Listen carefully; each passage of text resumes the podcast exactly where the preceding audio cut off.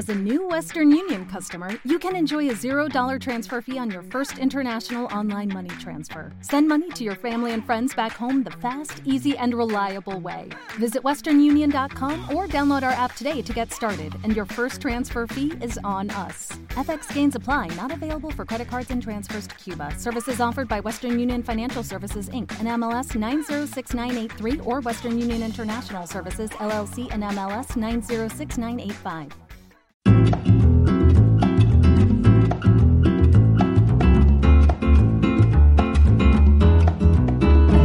El contracorte.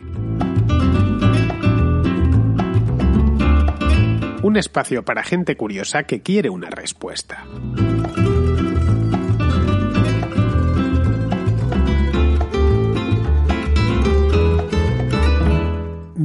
Nos propone Marisa que hablemos de un tema tan interesante como desconocido, al menos desconocido fuera de la ciudad de Soria.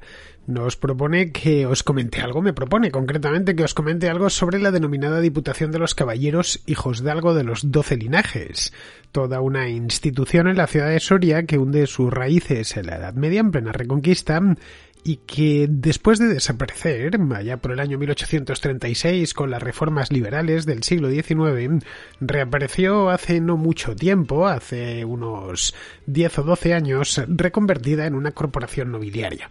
Vamos a escuchar a Marisa primero para que nos lo exponga. Si te animarías a hacer un contracorte, creo yo, no creo que el tema dé para mucho más, sobre eh, la Diputación de Caballeros Hijos Dalgo de los Doce Linajes más conocida como los doce linajes de Soria. Y para concretar más todavía, si, si puedes y, te apetece y te, animas, eh, cómo, se, cómo se instalaron eh, esos linajes, varios de ellos, en cómo participaron de la reconquista del sur de España del entonces al andaluz y cómo se fueron expandiendo pues por los, los territorios fronterizos de, de, esa, de esa época. Es un tema buenísimo este, Marisa, buenísimo y algo complejo, pero muy interesante. Es como decía antes, eh, muy desconocido fuera de la ciudad de Soria, por lo menos en la ciudad de Soria cualquiera conoce los doce linajes y cualquiera ya no hace falta ser de Soria. Si eres un habitual de esa ciudad porque te gusta o porque has estado de turismo, pues te habrás enterado.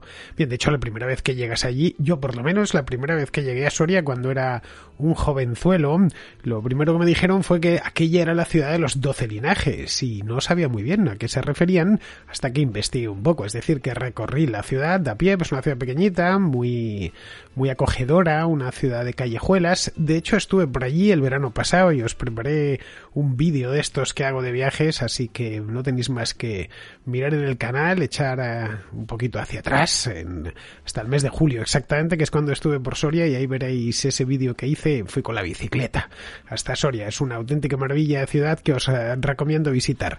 Bueno, pues la primera vez que fui por allá, de esto estoy hablando allá por los eh, años 90, una de las cosas que me encontré, de los edificios que me encontré en la misma Plaza Mayor fue el Palacio de los Doce Linajes, que es uno de los edificios principales de la ciudad, de hecho el principal porque es el ayuntamiento actualmente.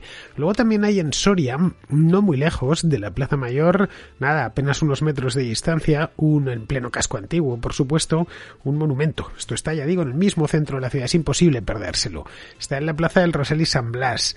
El monumento está acostado sobre el suelo, así que no miréis al cielo, hay que mirar más al suelo, con una farola en el centro, y al pie están los escudos de los doce linajes. Bien, con esas dos cosas, el Palacio de los Doce, de los doce linajes reconvertido en ayuntamiento, más este monumento, ya basta para entender allí mismo, sobre el terreno, lo importante es que llegaron a ser estos doce linajes, esta diputación, en la historia de, de la ciudad. Bien, antes de nada hay que entender cómo nació Soria, esto es importante. Primero localizarme en el mapa para los que no lo sepáis, entiendo que los españoles todos podéis ponerla en el mapa. Los que estéis en América, abrid Google Maps y buscad Soria, la Soria de España, porque me consta que hay alguna en, en Hispanoamérica. Bien, ahí tenéis el lugar donde está. Puede parecer un lugar anodino, pero no lo es en absoluto. Soria hoy es una pequeña ciudad de Castilla, de hecho creo que es junto con Teruel la capital de provincia más pequeña, por lo menos la menos poblada, y está en la parte alta del Valle del Duero. Bien, fue reconquistada a principios del siglo XII por Alfonso I de Aragón, no fue reconquistada por los castellanos, sino por los aragoneses, más conocido este Alfonso I como Alfonso el Batallador. Mientras conquistar Soria, o lo que habría en Soria, porque la ciudad como tal no existía, si existía Garray, que está al lado, pues tras conquistar toda esa zona, la repobló, mandó repoblarla, y a partir de ahí la ciudad y su comarca fueron cambiando de manos durante dos o tres décadas, porque Soria estaba en el punto, punto estratégico en aquel, en aquel entonces, donde confluía la expansión aragonesa, la castellana y la navarra. Finalmente se la quedaron los castellanos y ya a partir de ahí ya nunca más dejaría de ser castellana y pasaría a ser una importante ciudad del reino de Castilla. En el siglo XIII, es decir, un par de siglos después de su, un siglo exactamente después de su reconquista, siglo y medio después más o menos, alcanzó cierta relevancia política y económica también porque seguía en una posición estratégica que le era muy favorable.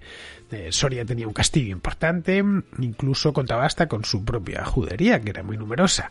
La riqueza soria le venía de los pastos. Cualquiera que vaya hoy a Soria, una de las cosas que le llaman la atención, aparte de lo bonita que es, es los alrededores. Es una tierra que en principio nos puede parecer yerma, pero no lo es en absoluto. Tiene unos pastos magníficos. Son tierras altas, bastante frías, por cierto, en invierno, pero estupendas para el pastoreo.